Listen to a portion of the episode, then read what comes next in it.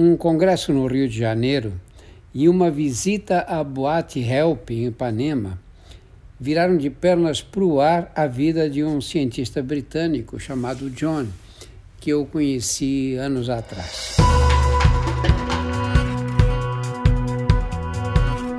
Olá, eu sou Drauzio Varela e aqui você vai ouvir outras histórias.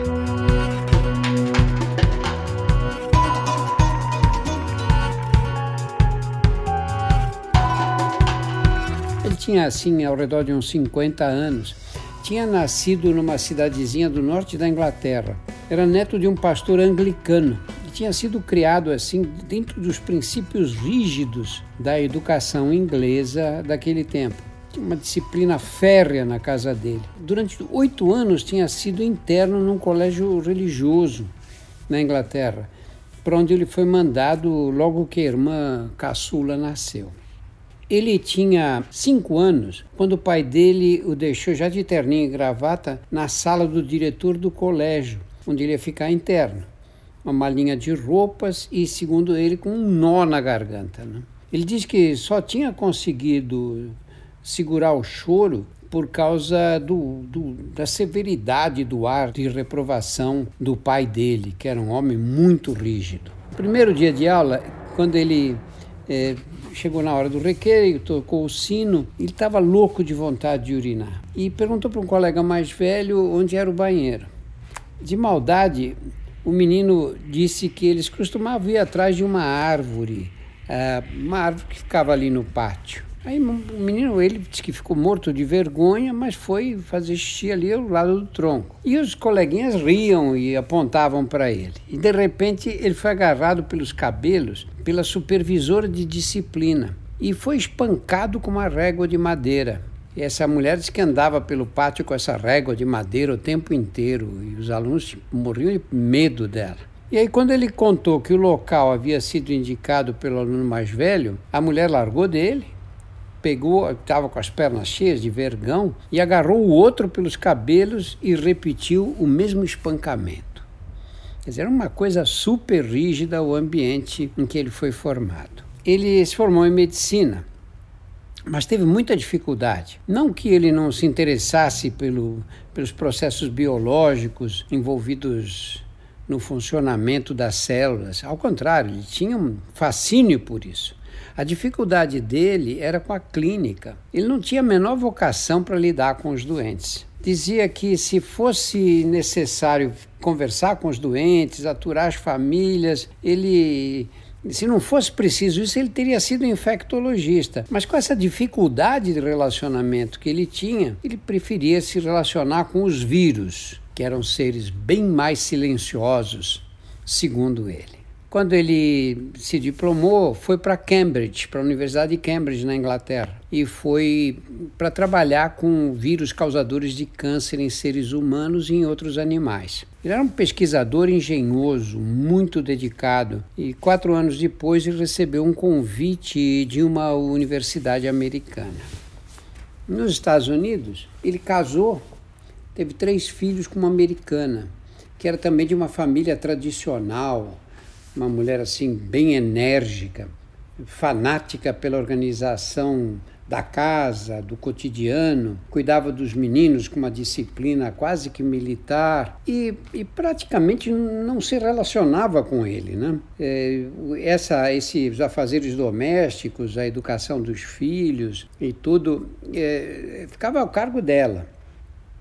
A vida emocional dos dois era uma coisa morna, sem sobressaltos. Né? E ele então se dedicou mesmo, pôde se dedicar à profissão.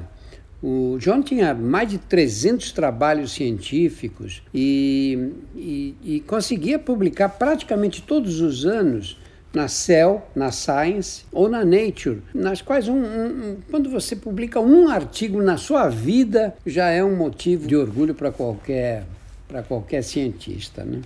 E aí aconteceu a viagem dele para a conferência no Rio de Janeiro.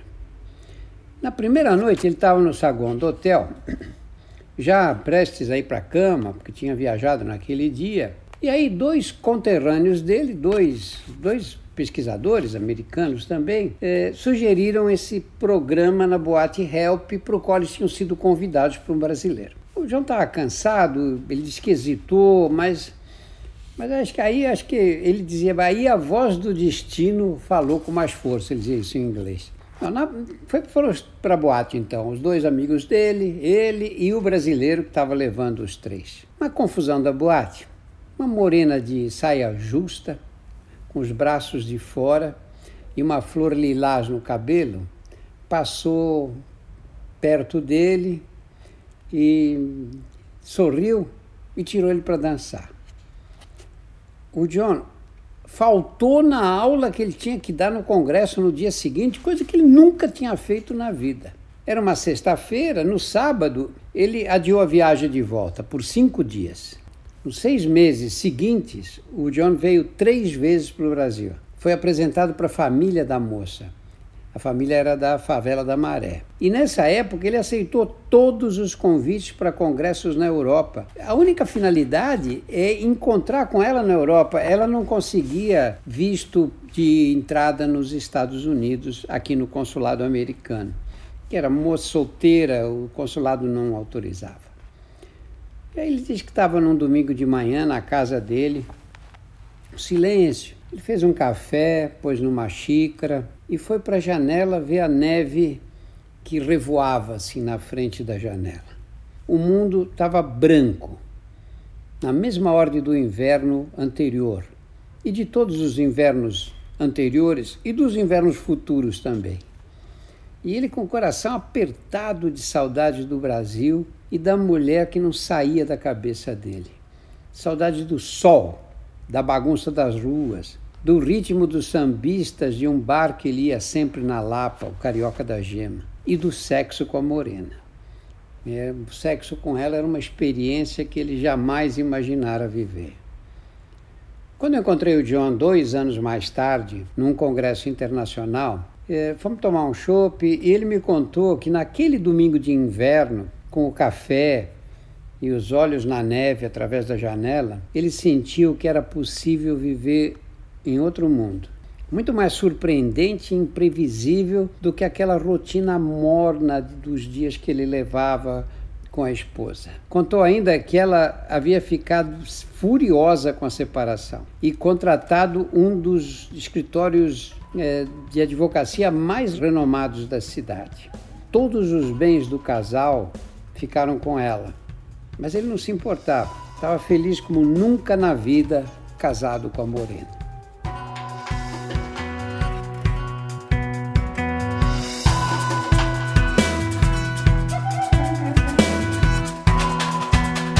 Semanalmente estarei aqui para contar outras histórias.